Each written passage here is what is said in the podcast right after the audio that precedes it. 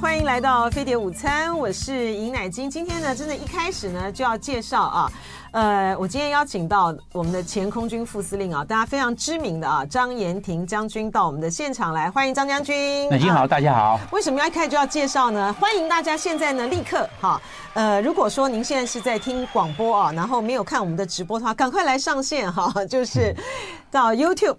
啊，频道呢？飞碟联盟网、飞碟午餐来看我们的节目，为什么？因为呢，张将军呢，啊，他从他的他从他的农地里面，真的是砍了樱花来送我哈，好漂亮的这个山樱花啊！我们现在把它插在这个飞碟午餐这边，好美哦。对，我现在已经解甲归田了，解甲归田的话，都真的是有农作，这道道地地的农夫。解甲归田了嘛？而且呢，将将军呢，他他他的那个农地在那个淡水那边嘛，淡水很方便。然后呢，他种了一年四季的这个水果哈。那呃，所以有两百多棵。对，然后有我们有我有吃过张将军种的芭辣呀，哈，橘子。橘子啊，哈，这非常多种。更更神奇的是，因为我昨天呢。就邀请这个呃张将军今天到这个节目上来啊，然后呢，张将军就跟我讲说，哦，好，他现在正在农地耕作哈，然后呢明然后呢明天呢我砍樱花来送你，我想说哇，好棒哦，真的是可以砍樱花来送，真的送来了，谢谢谢谢谢谢谢谢，非常特别别致的这个礼物啊，谢谢谢谢，这山樱花真的好美啊哈，言出行言必行嘛，言出必行，您种了多少棵？我种了十八棵。十八棵，对，我吉野樱、山樱花种九棵，然后韩绯樱种九棵，二九十八，十八棵，现在都长了四公尺那么高了。哇，因为已经七年了嘛。哇，好厉害啊！长得好高哦。好棒，好棒。好，那先先介绍了我们这个珍贵的礼物，这个山樱花之后呢，好，还是来先看一下啊，台北股市，台北股市今天呢，哦，重。跌啊，跌的满呃，跌了一百二十九点三一点，指数来到一万七千九百零五点三二点啊。然后呢，亚洲的主要股市呢，嗯，香港恒生指数跌跌了一百五十二点二四点，呃，跌幅是百分之零点九七，指数来到一万五千五百五十一点二一点啊。日经二五指二二五指数也是下跌，跌了九十五点六三点啊，指数来到三万五千九百七十点二三点，跌幅是百分之零点二七。呃，上证指数呢是小涨了十点六一点，指数来到两千八百一十九点九一点，跌幅是百分之零点三七。深圳综合指数呢下跌了三十六点七六点，目前指数来到八千三百三十九点二二点，跌幅是百分之零点四四。好，呃，欢迎大家呢来收看我们的这个直播啊。然后我们今天呢，对民众党呢，他们今天早上开记者会已经决定了啊，就是他们第一轮呢就是要投给黄珊珊，然后第二轮呢，嗯，最最高的两名出来嘛，哈，然后他们呢就不会参与了哈。然后就如果说呃没没有意外的话呢，就是呃韩国瑜。呃，会当选这个院长哈。呃，至于说评论这个、呃、民众党这样的做法呢，那我想就是民众党就是玩很大了哈。嗯，他他到最后的这个关头还是决定呢，就是要维持他的这个自主性啊。但他第二个阶段呢不参与，就不参与的话，其实如果国民党方面呢没有任何的意外的话，当然也就是韩国瑜当选。可是现在呢就会有出现的一个。一个讲法了啊，看民进党要不要这样做了啊？就说，嗯，民进党如如果说要防止这个韩国瑜当选呃院长的话呢，嗯，就说他可以把票呢都灌给这个黄珊珊啊，黄珊珊第一轮他就出来了，他就会变成是呃立法院院长。那看看民民进党要不要这样做？我的研判是，我觉得民进党不会这样做了哈。好，我们来谈论呢更重要的这个话题呢，就是请今天张将军来为我们分析啊。大陆呢，在昨天晚上啊，他们民航局呢宣布哈，嗯，他的 M 五零三航线从二月一号开始啊，它就是要呃更贴近这个海峡中线哈。从二月一号开始，嗯，M 五零三航线自北向南飞行偏置，然后后续呢还会启用呢跟五零三衔接的 W。一二二 W 一二三航线由西向东运行，也就是说，它的呃 M 五零三的航线呢，它更贴近海峡中线的时候，它这个做法在二零一五年的时候，马英九执政的期间的时候，他们曾经做过一次哈。那当时呢，呃，我们这边呢就抗议哈，抗议了之后呢，后来他把它又调回去了啊。那这一次呢，他这样做，将军您的研判，他的目的在哪里？对于我们到底会产生什么样的影响？因为我们从两个方面来看，第一个我们看时机，嗯，他在我们总统大选完毕之后。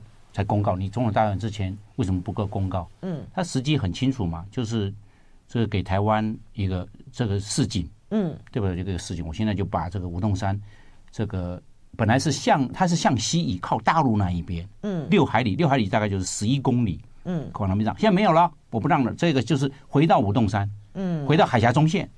就五洞山的这个航线原本就是在贴近海峡中线，是吧？我们今天这边有个图，它贴到海峡，现在不要了，直接给贴到海峡中线，嗯，就是那么清楚。嗯，它本来是它本来是客气的，就是说向西偏对。六海里，哎，向西偏六海，现在不要了，回来了，直接回到这个很清楚，就是有几个，第一个，这就以后海峡中线就是中国大陆的领空线。哦，我这是我的势力范围嘞。嗯，但但，我们有四个外岛在外面呢，马祖、金门、乌丘、东引，对不对？那那不管，那另外一回事情。这个就是变成它的海峡的这个海峡中线，变成就是它的领空领空线呐。嗯，那领空线，那我们领空线，我们领空线在十二海里啊，那就变成多迫近。我换句话说，整个领空线这个海峡中线距离我们台湾大概就是三十五海里而已，很近哎，三十五海对空军来看。两分钟到三分钟飞。海峡中线距离我们只有三十五海里，是不是？对，因为这个近的地方三十五海里嘛。你看宽的地方有宽边有窄边嘛，这个是个喇叭口。我们看这是个喇叭。就是台湾的那个下方的时候，距离大陆厦门那边，那个叫做喇叭口。那喇叭口的那个地方，对，最窄的地方。嗯，距离海峡中线你大概就三十五到四十海里。嗯，那你换算成公里的话，大概就七十公里到八十公里。嗯，那这样子对台湾，那对空军来看。七十公里到八十公里也只不过两三分钟的时间就飞到台湾上空了。嗯，那将来习惯就在这边做，习惯就在这边活动，习惯在这边训练，以后也可能在这边海空联训，都有可能。我他只要不实弹，不打火火力火这种火炮的射击是没有问题的。他所以他这一个知道为什么要向这边修，很清楚，他就对台湾的整个战略预警的空间跟战略预警的时间整个送压缩。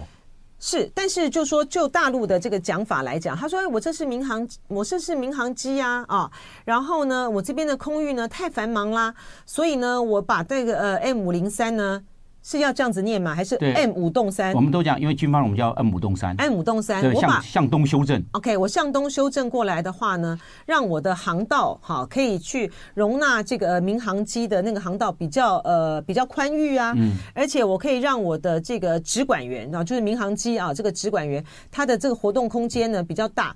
这大陆当然就是否认，就说否认他这个是有以民啊，嗯，以民来掩护军，好，以民掩护军。那他的这个道理说得通说不通呢？我认为说不通啊。为什么说不通？你那那你如果是为了民航安全，你可以向西修啊，西边还很宽呢。那个马祖金门上面是平潭岛上面是空的，哎，嗯，那不是国际航路哎，你为什么不向整整个向西修正？向西宽的很啊，你向东是很窄的嘛，嗯，你像移压到海峡中线是不是很窄？你向西大陆那个那个整个的空域都是可以作为它的南来北往的航空啊，而且 M 武洞山是由北向南，嗯。由北向南的走，那它向西不是问题通通解决？嗯，而且对台湾来讲，哎，也是善意。你看，我往这边，往往我往这边挪，是不是给台湾善意？他不是，他今天就跟你压迫。无论是先先做五破，嗯，这个是五破的一环。嗯，对台湾来看，因为他也看到台湾，他在找破口。你看现在的空飘气球过去了，破口来了，他知道，哎，台湾好像没有办法。空标气球让他看他进来，然后看他离开，看他进来，看他离开，变成这样。将来的他的，我们讲的民航用的无人机。会会进入台湾空域，我一步步来，他先气球进来了，无人民用的无人机进来，在最后军用无人机也到我们台湾空域来做试探，投石问路。哎，台湾好像在这一方面一步一步来。那现在先做 M 五弄三拉到海峡中线，没有整个东移，整个缓冲的这个我们将近八公里，七点八公里了哈，嗯，整个缓冲空间没有了，整个像像台湾这边压缩，为什么不向大陆压缩？为什么要向台湾压缩？很清楚。一个战略空间，第二个找破口，破口找到没有？也找到了。那以后这边变成它常态空军的训练就在这个空域。我请教这个将军哈，因为可能很多的呃这个听众朋友呢、观众朋友呢，其实跟我一样哈，我们对于很多的那个地理位置呢，可能没有那么的熟悉啊。我们看啊，像这个呃，我们现在看到这个图，你说在马祖的，在马祖跟这个这个中间，我们前面您刚刚说我们的乌丘啊、东引，它这样子等到它一往这个呃往西呃往东这个偏移之后。我们通通都在它的涵盖范围之内，对不对？对。嗯、呃，东引、乌丘，然后马祖、金门，因为今天这个、呃、交通部长王国才就有说，他这样子航路这样子改了以后呢，对于金门、马祖的呃安飞行安全是有影响的。可是呢，问题是说，我们民航机的这个飞行跟战机的飞行。它是在一个不同的空域啊，对，战机更高啊，啊，民航机比较低呀，哈，它这样子调，为什么？就是说，我们现在如果先撇开这个军机的这个演训的这个部分的话，纯粹就民航机的这个飞行来说的话，它会有影响吗？它会安全上面有有这个有压迫吗？应该不会吧？在在非作战状态之下，嗯，空中的飞航是以民航机优先，对，因为民航机上面载的是两三百个人，不一样，战斗机是一个人，所以。他们这有民航机归航管在管，战斗机归战管在管。是，然后战斗机要穿越航路的时候，要战管单位跟民航单位先通报。待会有一架，有有有一组，可能一架、两架或四架通过航路，高度多多少？那民航机那个民航管制单位就超收，超收之后他就知道避让，因为南来北往，南双北单。南双北单，什么叫南双北单？你你你，它南来北往哈，你南双，你往南边的哈，都是一万八、两万、两万二、两万四。你说高度？高度。你往北边飞的话，南双北单一万七、一万九、两万一、两万三，你看到没有？都会有一千尺的这种横向间隔。影响是军机，这个都一样，民航机也一样。嗯嗯嗯。那你这个是牡丹山是由北往南飞，嗯，所以没有这方面的问题。嗯，都是由北往南，由北往南往下来北单。你你你往南飞，由北向南往南飞，南双都飞双数，一万八、两万、两万二、两万四，没有什么问题，没有什么问题啊。不是，您讲的所谓没有什么问题的意思是哪方面没有问题？他我认为对民航的飞行是没有问题，没有问题的。它跟它偏东，向海峡中线并在一起是没有关联，没有关联的。哦，这是政治，这是政治关联，不是安全关联。嗯，你安全关联，你像大陆延津宽得很。有道理。我们的航路哈，总共左右各宽五海里，总共十海里了，左右各五嘛。嗯，就是这样，这就是航路。很像国际航路就是十海里的宽度，这很清楚的嘛。嗯，那那为什么要向东偏？那不是我讲过了嘛？不是这个飞航安全的问题，而是这个势力范围扩张的问题，军事上动作的问题。你将来他可不可以以以以以民演军？可不可能？嗯，以色列去炸那个伊拉克的，就是巴比伦行动啊，就核子反应炉的时候。就 B 级编队看起来就是一个光点，他那个讲话还阿拉伯话，以色列讲阿拉伯话，一看我是民航机嘞，结果就派了总共派了八架 F 十六，六架 F 十五，总共十四架，把他的整个的核子反应炉炸掉，就是这样啊，密集编队。所以您那个密集编队的意思就是说，像我们呃有网友提到嘛哈，他说的接下来呢啊，这个呃。大陆的这个军机呢，就会在这个民航机、民航机的这个掩护嘛，哈，所以您就说，比如说这个呃大陆的这个军机藏在这个民航机之下，这样子飞啊，嗯、然后在您说在这个雷达上，它看起来就是一个光点的意思。光点，你看那个鲨鱼下面是不是有小鱼在它们肚子下面？就这个样子啊。嗯、我们编队编得很好的时候，我们通通给你靠得紧紧的。嗯，我们的密编，你们看到那个那个拉了个特技有没有？嗯、好近呢、欸。嗯，就你在雷达上看就是一个光点，但是你一疏开哈。两个光点出来了，嗯，但是你并在一起啊，一个光点，我们就基本编队，嗯，密集编队就是三英尺，就是一公尺，嗯，在雷达上面看就是一个光点。我请教这个将军，哈像这次呢，呃呃，美国他在在约旦的那个基地哈，不是被那个伊拉克的那个圣那个圣的无人机啊无人机给这个袭击了吗？对，他现在他现在的意思，他是说他们他的这架这个叛军呃这个。反抗军的他们这个对是组织哈，他们的无人机是跟美军的这个无人机，它一起回到这个基地来。对，所以说呢，他们在雷达上面呢，他们就没有办法辨识。他一看是我们的飞机回来了，那结果下面藏一架的问题。对，所以我就就说在专业上面来讲，我们要如何的去辨识说这个是民航机还是说是军机？嗯。嗯，您刚才说它只要飞得很近，在雷达上看来讲，它就变成是一个光点，对。哈。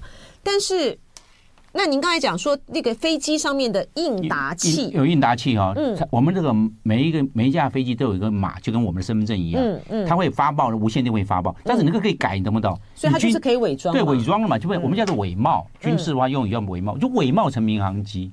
可不可以？可以。那中共的运八、中共的运九、中共的运十二、中共的运二十，中共的这些运输机多的是哎。那是不是我我我挂个民航机的编码，我就变成我的应答器就是民航机？那你以为是民航机？我上面载了两百个特战官兵呢，我两架就是四百个特战官兵呢。我派二十架就可以了，二十架就四千个，二十架二十架刚好十个机场。你从松山机场、桃园机场。新竹机场、清泉岗机场、嘉义机场、台南机场、屏东机场、小港机场，甚至你港山机场，九个九个十八架，二九十八，我们一个特战把你的整个机场马上控领住，让你猝不及防。你这个枪弹还在分离的状况下，他已经突击成功，有没有这种可能？你很多事情在军事上你要做最坏的打算，你才会有最好的准备。他有没有可能？他这个除了巴格达行动，你看那个那个以色列突击恩恩德比机场。恩德比机场也是这个样，我要伪冒民航机，其实他这个运输机是军用运输机。嗯，纳坦雅胡他哥哥就是在那个突击恩德比机场牺牲了。那时候以色列只牺牲一个人，就是指挥官。指挥官谁？纳坦雅胡他哥哥。那时候是什么？中校指挥官。嗯，就他一个人死亡阵亡，其他人全然全部安然无恙，所有的绑架的歹徒通通消灭。嗯，还但是也也也杀到了几个人质，因为他们叫人质从蹲下，有人听不懂英文就站了起来，一站起来就视同匪徒，通通被击毙。那其他蹲下来那人质都 OK，都安全正常。所以在恩德比机场也是他拿军用的运输机伪冒成民航的运输机。所以我们在我们这边就全军事上，我们不讲两岸的氛围，全军事上可以有这种。我我那我这个计划，那我来设计这个这个突击计划，嗯，会非常的成功。你这个整个的沿海西部的九个机场马上被我夺控，你还在那边枪弹组合嘞。你还在那边火线还没接上去，我已经通通占据了。这个汉汉再把我们那个图呢再秀出来一下哈，呃呃，刚才呢这个将军提到的，就是说他可以他可以对于台湾的这个机场采取这个行动，这就跟他的延伸的这个线有关，对不对哈？他在这个 W 一二一、W 一二二、W 一二三，就是由西。这叫什么？由西向东嘛，哈，由西向东，向东，向东，从东山岛这边，然后福州这边，然后厦门这边，哈，它这样子的，呃，就新增了 W 一二二、W 一二三，新增由西往东的这个航向，刚好正对应我的我们的什么机场？像这个 W 一二二的这个部分，对，它是正对我们什么样子？这个原来哈 W 一一一这个一二一 W 一二二 W 一二三，这本来就是有的，是因为只要是在那个福建的武夷山，还有这个这它里面都是山了，尤其在夏天的时候啊，对流非常旺盛，那个雷雨暴啊，那个积云非常高，你飞机飞到乱流很严重，嗯，那就是群的，因为严重啊，从东山就把它飞出来啊，嗯，飞到飞出来去接武陵山往南飞，嗯，那你在福州武夷山那边，你从福州飞这个 W 一一二二向往南飞，你不要再飞，因为里面气流很乱，嗯，海峡的气流很稳定，因为毕竟是我们讲的海洋。海洋乱流就比较轻，没有什么乱流，是这个样。所以这个 W 幺两幺、W 幺两两、W 幺两三，它在一般来讲夏天那个雷雨包非常旺盛的时候，对流很旺盛的时候会用到。那平常不要。但是这个在军事上可不可以这样用？可以耶。嗯，我我北部 Whisky 幺两幺三架，嗯，我刚讲三个 Whisky，有三个三个对的松山，对的桃园，对的新竹就下去了。嗯，W 幺两你就对着台中新源刚嘉义下去了。W 幺两三就对着屏东下去，可不可能由由民转战？我们就军事的观点，不要去排除它。嗯，因为由民转战的话，我们会措手不及。因为到海峡中，我们才发现这个民航机是假的，是军用飞机混编出来的，你来不及了，因为三分钟就到了。嗯，因为海峡中心很近。现在我可以告诉你，现在是 M 五洞三，我判断再过个两三年几年，M 五洞四出来，M 五洞在哪里？在在我们台台湾这边给你画，还还要过来啊？因为 M 五洞四啊。我有五洞三，我有一就有二嘛。我将来五洞四，因为我因为我很繁忙啊，现在航路很很拥挤啊，我要修正啊，我我要向我这边修正。嗯，因为这个台湾海峡是我的，因为有五洞三就会有五洞四，那只是看他时机什么时候公告。这个，因为我们又呃也不是 ICAO 的这个成员哈，就是大陆要这样子修，他就是报到这个 ICAO，ICAO 那边 OK 了就 OK 了哈。嗯，我们这方面呢是无计可施吗？因为我们不是会员国啊，是我们不是联合国会员国，也不是 ICAO，不是国际民航组织的会员国，也不是你没有发言权。所以我的意思就是说，除非因为现在看起来很难协商嘛哈，你这两项相，所以我们就。除了两岸协商，如果两岸协商不成的话，我们就无计可施了。那单边的，对呀，对呀，你你你要告到哪里去？因为你不是会员国，你没有发言权。嗯，你没有发言权，没有话没有话语，没有话语的这方面的表述的空间跟流露，你只能单方面叫，你只能单方面的叫，但是没办法形成。这要走法律嘛？大家走法，但是你没有法律的资格，你不是会员国就没有法律资格嘛？嗯，那你那你怎么样？那你就没这个空间，所以你只能那就两岸协商。两岸协商之后，那他会认为，那你是不是就接受一中？会不会有这方面政治上的这种妥协？嗯，他说你要接接受我的条件，那我们来谈；你不接受，我们不来谈，变成这样。所以求是对这个权力是抓在中共的手上。嗯，他是站站在这个这个法律的制高点。为什么？因为它是会员国。你要找我来谈，你你告到那边去之后，你要透过中共讲到，你要透过中华人民共和国来状告到 ICAO 去。你没有透过中华人民共和国，你不能状告 ICAO。嗯，哎，那这个就是意思就变成这样。如果你不愿意透过，好，那我们两个来谈。我们来谈，那你要接受我的条件。所以中共这个，你看他很有技巧。嗯，中共的政治的这种手腕是很有、很很利索、很灵光，而且出手的时机还在总统大选后。你看他都有这些复复杂的痕迹，是他是这个样。所以我们认为，你说他有没有深思熟虑？我认为他是有有从长计议哦。嗯，他是有专业上的分析跟考量，还有利弊的分析分析，还有利弊的得失。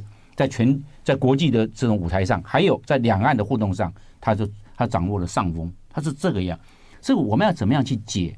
这个问题是我们要怎么样去解？那我们要解，我们换成我们的台，这我们叫做台风防卫作战，我们的应变计划、应急作战，还有战备准备都要做修调。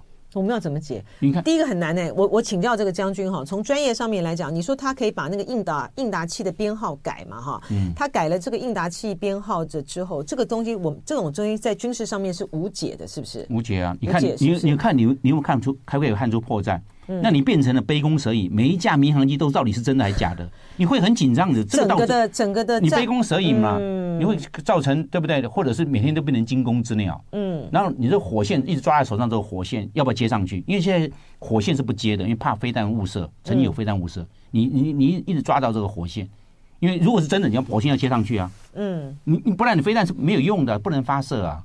那你现在人是不是会很疲惫？军事压力会很大，嗯、中共也看出这个破口。嗯、那他这样子在海上，大家知道最近海上也蛮紧张的，对，空中也紧张，你的你的部队就会疲惫，疲惫之后招生招募容不容易？嗯，那就会有很很大大家都不想去，我就很大的后续的这个又累又又又待遇也也就普普。嗯，那那我算了，我还是到外面去好了，每天从早到晚，然后然后有时候管制休假，你不能休假，因为战备第一啊。嗯，那他这样子是不是有为什么招生又招不到？会有这个状，它会一个连锁效应，压力会很大，会压力大，这是这也是破口。中国做很多破口，无人我讲过，探空气球就是破口。嗯，那哪怎么是民民间用的？有事没事放那个气球干嘛？又不是庆典，又不是又不是那个十月一号他的国庆日。我觉得他那个空飘气球来不单纯就不单纯的探空，为什么？它飞得高，你看飞到七千公尺、八千公尺，我说哦，这个是科研科研科研用品在哪里？你把大气的所有的资料，温这个温度、湿度，还有我们讲的风向、风速。还有这个高空风高空风的梯度变化，还有喷射气流的高度，还有结冰高度，都通过气球直接传送，因为它这个资讯，它在飞弹发射的时候会有，它对它现在先做，它现在去做资料库嘛，嗯嗯，资料库完毕之后，春夏秋冬都有了嘛，资料库完毕之后就变成大数据，大数据巡弋飞弹要用，导弹要用，嗯，火箭炮要用，嗯，通通都要用，那它这个参数不是就有了？它这个也是战场经营，现在中共由战场经营哈变成战力展示。嗯，你看他已经到台湾家门口，那是那是不是战场经营？不是战场经营的啦，这是在战力展示、威力展示，没看出来吗？大家还在那讲战场经营，我说不是战场经营，现在这是威力展示，就是我可以做到这些，或者战力展示。对，他现在战力展示给你看，常备战带战常备这我们要常备。常态战备警巡哈，嗯，就是一个威力展示，嗯，就哎，台湾好像台湾也习以为常了，那他就一步步来压压，因为他看到你破口，你你接受了，他在我们叫一步步进逼。他的就重点在于我们军方来讲，其实蛮无奈的。他也不是不，他也不是说我接受了，而是他有他很难有什么反制作为哈。所以这个就是大问题。比如说，他现在他的这个军舰呢，常态性的就在我们这个二十四海里的临街区，对啊。那我们海军跟他们这个相较之下来讲的话，他。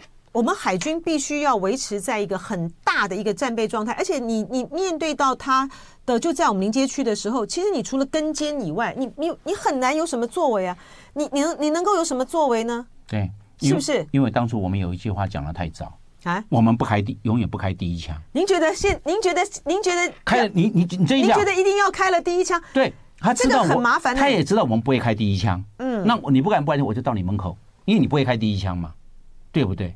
可是难道他，他就做他就做试探呢、啊？你不开你不开第一枪，那我就专门让你要逼你开第一枪。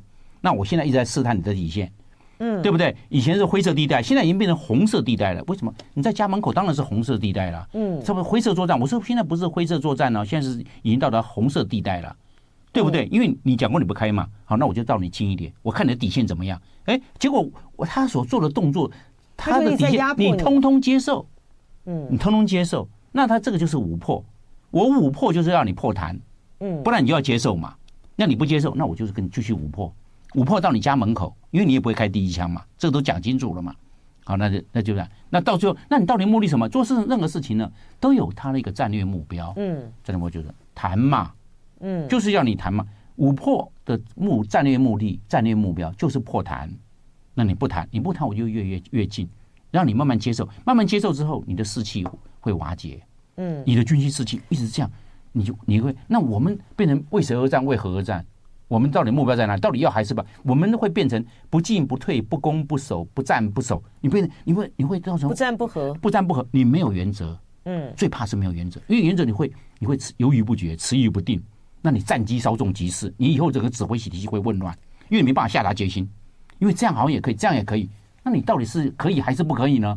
你你一下可以，一下那个可以，你到底是可以还是不可以？你搞不定，搞不定，你这个是非常危险的事情，因为你没有办法一个马上当机独断，前刚独断，没有办法。那这样的话，在战场，你小兵没关系，我就是一个人一个枪，但是你一个指挥官，战场指挥官，那就不一样了，几千条、几万条人命，成成败得失转瞬之间哦。这个话题呢，讨论的非常的热烈啊，呃，很多的这个网友呢，也在也在在讨论了哈，所以现在。呃，问题就出来了哈。第一个就是说，如果说接下来呃大陆有民用的哈民用的无人机，真的是已经因为之前的时候有到我们的到我们的这个马祖还是哪里？不是我们不是东引哎东引 N 幺两运十二去年不是小兵不是在那边对对对，不是小兵那边打，就好像搞得有点糗。哦，那无人机的话，那是大那个大二弹。对对对对，那是是民用的嘛？对对对。那我的意思说，如果接下来。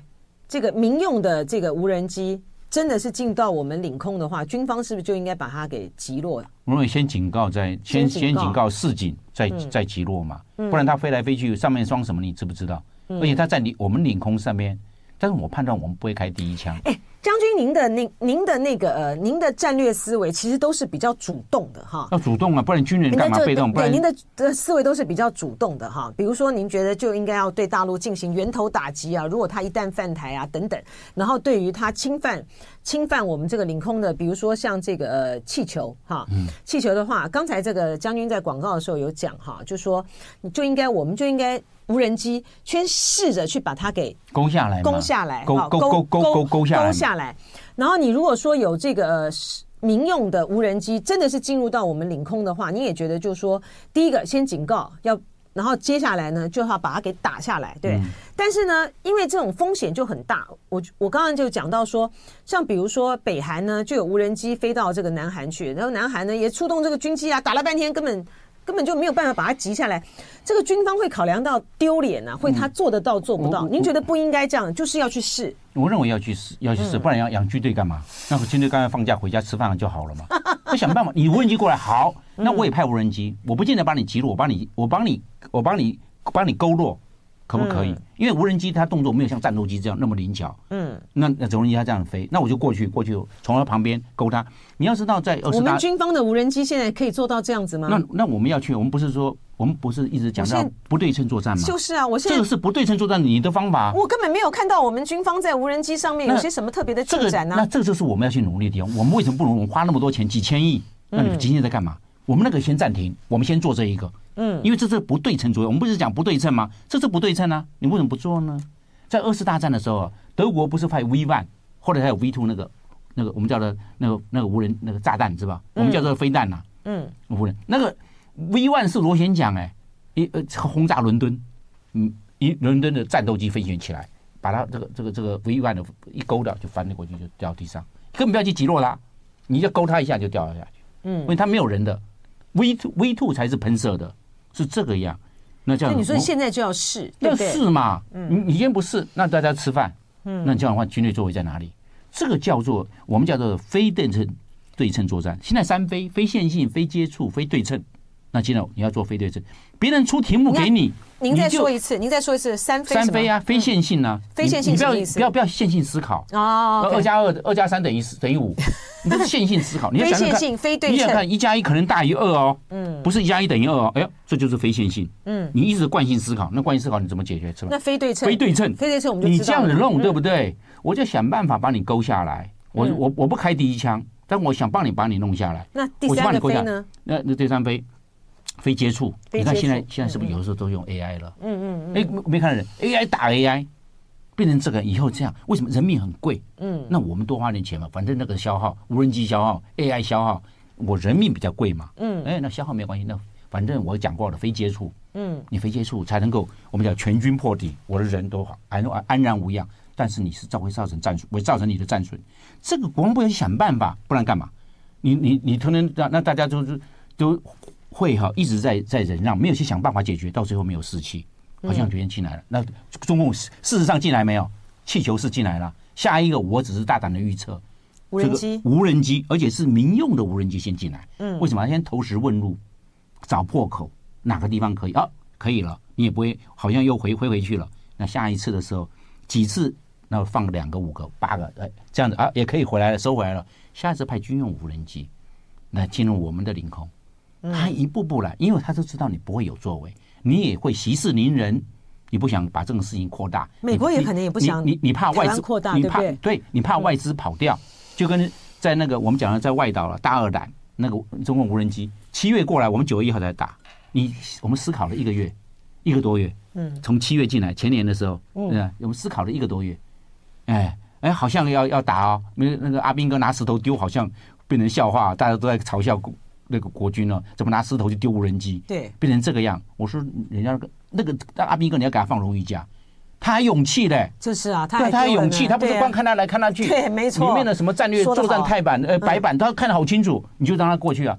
他最起码他还勇气去丢他，嗯，还只是没丢到，还差到一点的。我我有看到那个那个石头，是不是就要这样？我就认为你要积极的做，想办法。后来你想办法的时候，是不是他就不来了？不然天天闹你，天天闹你金门，天天闹你妈祖，你不是没完没了？你就是要有动作，就别人出考题给你，给我们，我们要想办法去破题。嗯，你破题之后再能够解决问题，你连破题都不破，那你怎么解决问题？你就让那个，那你养你国军干嘛？赶紧解散算了。妈，这个好几千亿，我们拿大家来改善民生设施，长照都有，都钱的，对不对？大家每个人好荷包满满呢。国军要像国军，大家就会跟你比大拇指。国军有作为，有想法，有突破，有新点子，对不对？这样子，哎。你你这个才是，你不知道你不是说确保中华民国安全吗？这个才是走起路来有风，昂首阔步，气宇轩昂，蛮有自信的。哎，这就对了。结果你不是，啊，气球过来，气球走，气球过来，气球走。现在他他他画这个，我就告诉你，不要被我料到了。以后恩姆洞四来了怎么办？嗯嗯。那向东边的恩姆洞四航线也来了。对，我恩姆洞四我要由南向北，因为我有由由北向南啊，恩姆洞三。但是我缺一个由南向北的嘞，我要画个恩姆洞四往台湾这边发，那你怎么办？我们就越来越被压迫。那我只是说，把这个课题，我先把问题丢出来。中共可能会这个样，我按照以前的经验来推未来。那你要不要去面对？我要先面对，我先准备，因为我知道他要出拳。你看到很多事情呢，见光死。你一讲之后，他就啊啊，那就可他还是会做啊，他会做，他还是会做，就是说他还是有可能会做，因为我们两边的那个呃差距太大了，对，就是说。大陆上可以拥有的这个工具啊，以及他的这个实力呢，台湾跟他差距太大了。所以说，你就算是将军今天讲到说，哎，他接下来可能就是民用的无人机过来了。你现在你你觉得他说破了他就不做吗？他很可能还是会做啊，会做，因为他觉得你没有应对的方式，那我就来试试看嘛。对对，那最起码我们先料到，嗯，先料到之后，哎，我们现在开始准备。那哪天给我画了个由南向北的五动嗯五动式的时候。我们要怎么怎么？哎，我们那时候不会急救章，嗯，我们那时候是以逸待劳。我跟你讲，他来这一套，我早就料到他会来这一套。然后我们怎么一面，怎么应变，早就出来了。是将军，我请教哈，就是说您今天对于这个 M 五栋三的的诠释，就是他以民掩军嘛，哈，对，以民来掩护军。然后之前的时候呢，他本来就是在那个海，他们叫做巡巡防嘛，哈，突然就说呃。那个战舰呢转向，对，转向，然后军机呢就开始一直越越过这个海海峡中线，海空。呃，我们之前的时候，呃，因为那个王炯华啊，他是非常资深的这个军事的记者啊，他独家的披露就是说，横山指挥所呢看到这个共军突然在行动，觉得说，老公疯了吗？真的是要来采取什么样突袭式的这个演习吗？那您觉得他的这样子的呃举动，他也没有要真的打了哈？可是他是不是就是在去测试你的这个海空方面的这个反应？对，是不是他的目的是不是就在这里？两个，嗯，第一个他测试你的应变作为，看看应变作为哪边一定要有缺有有有缺口有破口，你的海军怎么应变？我这艘船过去了，空中的过去，你的空军又对他有没有应变？嗯，说无人机没有？我第一个看你的应变作为，第二个我让你久了变成狼来了，你也习惯。我每次我每次在这边训练的巡航行役这个常态战备举行，突然的转威力。展示由战备警巡转威力展示，你就要去应变。我战我我我东边，我现在西北北边一个，我现在东边也来一个战备巡航转威力展示，我让你让你累疲于奔命，消耗战打击你士气，用久了你海军的官兵就要退伍了，因为他他作战第一啊，你要提休。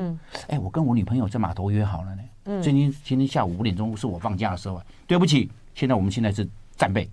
在这个海上不能回去，不能回去。上面有指令，过几次之后，算了算了，我我还是退。他他有这方面的用，会让你会压力很大。嗯，压力一大，人会留不住，因为不是每个人都喜欢那个环境。有人如果有使命感、有责任感，没问题。压力大，这是我的责任，这是我的使命，我以这个为荣誉。有这种人有，但这种人不多，我知道。那有的人他会，我最起码为我自己的想法、我的家庭、我的小孩。我今天下午五点钟要接小孩，因为太太今天在南部身体不舒服。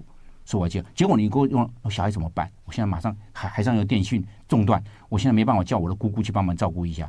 很多事情，我们只是想的很单纯，我们自己的事。但是每一个人后面都有一个家庭，每一个人后面都有一群他的这些我们讲的他的他的这个 connection，就是就是人际的网络，人际的网络，它都会形成压力。所以你要看啊，战备警巡转威力展示的时候，嗯，你看会不会造成我们消耗战，我们的疲劳战？当然，还有一个，我们的士气会不会受影响？嗯，一次两次可以，但是它变成一个常态之后啊，会影响很大啊，会会有量变质变在在变在变化。是像像变，我们现在呢，对于这个大陆的这个军机怎么越海峡中线呢？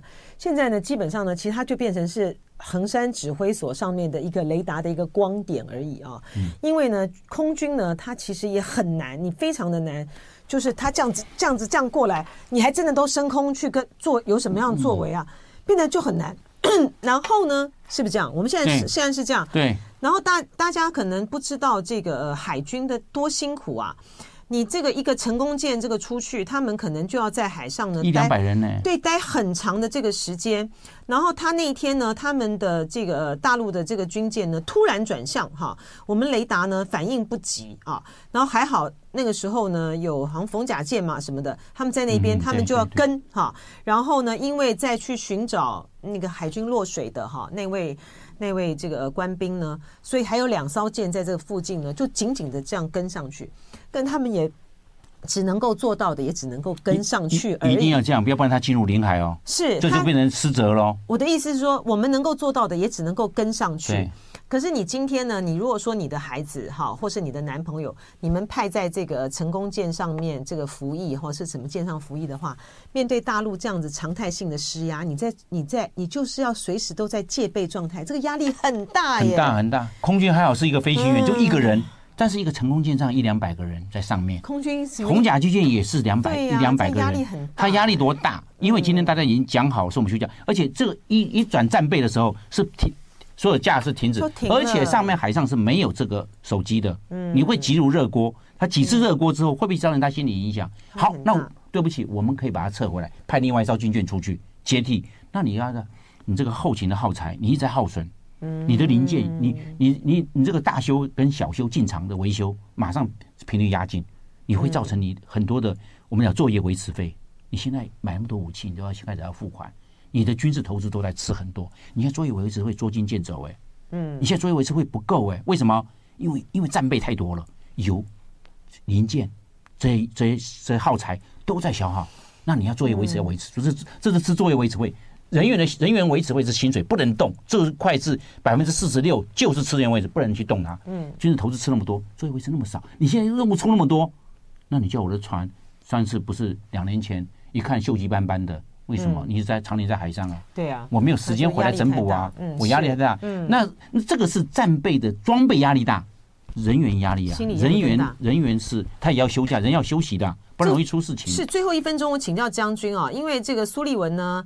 他在见了王毅之后呢，他今天在这个这个想说，哎，我们要这个结合所有的这些的盟友啊，对大陆呢要威折了哈。然后呢，很快的在四月份的时候呢，美菲在在这边要肩并肩哈，好像摆出来的那个态势呢，是要这个对大陆呢产生这种贺阻的这个作用。您觉得这个有效吗？我认为效果有限，因为现在俄乌 俄乌战争马上两年了，对不对？以巴冲突还在还在走。嗯，对不对？然后这个胡塞组织后面的这个伊朗打代理人，胡塞组织对的美国跟英国在那，而且金正恩及小胖也在那边打打打导弹、打巡弋飞弹，还炮击延坪岛，跟我白领岛，这个这个是这撕毁那个九幺九协议了嘛？很清楚嘛？